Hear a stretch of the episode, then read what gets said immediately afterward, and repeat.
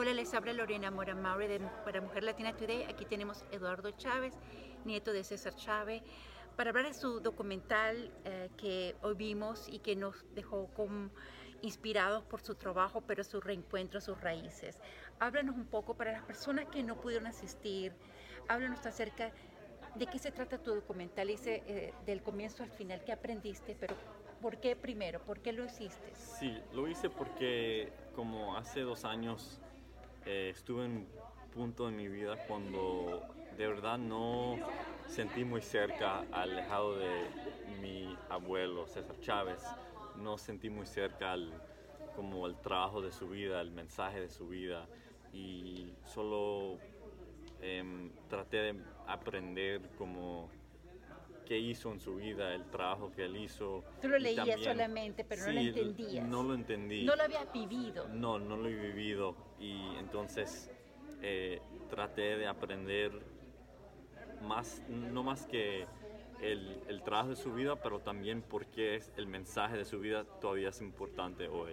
Y también trabajé como un campesino en un campo piscando uvas para mejor aprender el... Bien difícil. Sí, el, yo creo que es el, duro. El, trabajo, el trabajo más difícil en, todo el mundo, ese, en el, calor, el frío. Lo que me gusta es, tú dijiste, bueno, voy a ponerme los zapatos de mi abuelo. Claro, pues, sí, sí. Para poder entender su legado, pero también entender y, y, y como recuperar tu voz y entenderla porque esto es un, esto es un mensaje para todos, ¿no? De, no solamente encontrar su pasión, claro. sus sino raíces, sino también su voz. Sí, sí, no es muy importante para nosotros latinos jóvenes para encontrar nuestra voz, porque y también para aprender de nuestras raíces, porque si mi mamá siempre siempre me decía cuando tenía chiquito que si no sabes de, de dónde vienes, no sabes a dónde vas.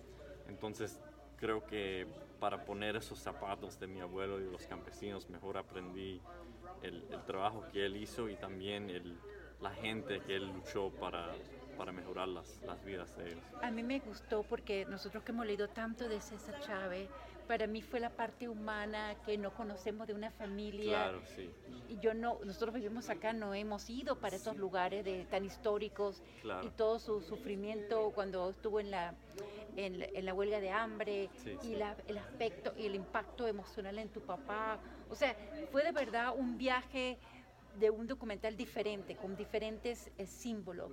¿Qué te han dicho? ¿Qué te dijo tu papá cuando vio el, el, el qué te dijo? Bueno, la primera vez que él, él vio la película, el documental, era un festival en California y estuve sentado ahí al lado de él en, en el cine y lo miré y estaba llorando y no, estaba muy orgulloso de mi trabajo, de la película y creo que era la primera vez que él habló sobre esos temas con, con sobre esos temas de, de su vida con, con, mí y también es una cosa que yo creo que no, él, él no quería, quería regresar a esa, ese tiempo en su vida que era tan duro. Y pero con la película y yo le, le, dije, papá, yo quiero que yo quiero aprender más de, de tu vida y el, la vida de mi abuelo. Y, entonces, y, juntos podemos caminar este legado juntos, sí, ¿no? Claro. Este, habla de, en una parte de la película que yo creo que también casi lloro, es cuando tú te das cuenta que te dan los trabajadores de las uvas, sí, sí, te dan un, una bebida y, y que ellos no piensan en el dinero, sino piensan en cómo ayudarte en ese momento que te veías cansado, que te veías que ya no podías, la sí, amistad. Es, es, una cosa muy impresionante que la experiencia que trabajando con estos trabajadores que no ganan mucho dinero y yo vengo allí con un crew de cámara para hacer un documental y me trataron como si fuera otro trabajador. Me invitaron a sus casas para a conocer sus hijos, a un cumpleaños. Y están son unos, una gente tan humilde que hacen un trabajo tan duro y son en mi opinión la, la gente más casi la gente más importante de, de, este país.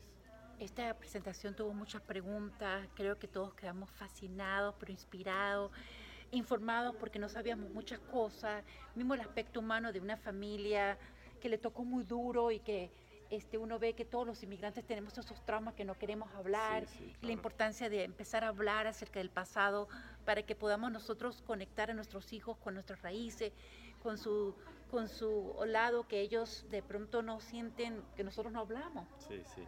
¿verdad? ¿Para qué hablar de- de hambre y de trabajo? ¿Cuándo se estrena esto? ¿Cuándo lo podemos ver? Este, ¿Estará en un lugar donde las personas que no participaron no lo pueden ver? Sí, claro. Eh, ahora solo estamos eh, haciendo una gira de colleges. Entonces eh, empecé como la semana pasada en la Universidad de Michigan y ¿Estás viajando toda la semana? sí, eh, casi, casi todo, mucho, viajando mucho. Hay- va a ser como 25 colegios este, este semestre y después eh, de- eh, hay un, como un tiempo libre el, el verano y después en como septiembre, octubre, ojalá eh, el- la película va a estar en como streaming para todos que pueden ver. ¿Tienes algún otro proyecto?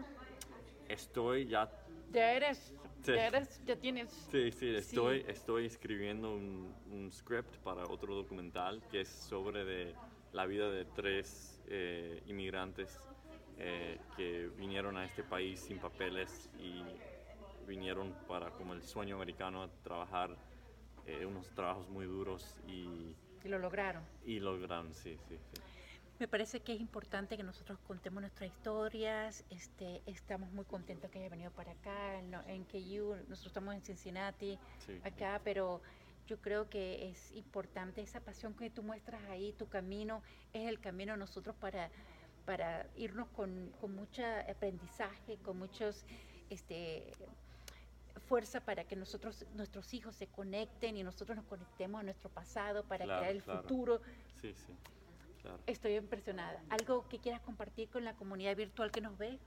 Em, no, solo que si quieres más información de la película, del documental, se puede visitar a www.hailingcesar.com y ahí eh, todo, hay toda la información de, de la película y de la gira de los colleges y sí, no más. Y te pueden encontrar dónde pueden estar en la siguiente y todo. Y eso. también sí, y me pueden seguir en Instagram y es at Eduardo M Chávez 1 en Instagram. ¿Y M de qué? M es mi medio nombre. ¿Cuál es tu eh, nombre? Maximiliano. Ma- Maximiliano. Sí, es el nombre, Nombre de mi sobrino. de mi abuelo. Muchísimas gracias. Que tengas Gracias. muchísima suerte. Muchas gracias, Ah, mucho gusto.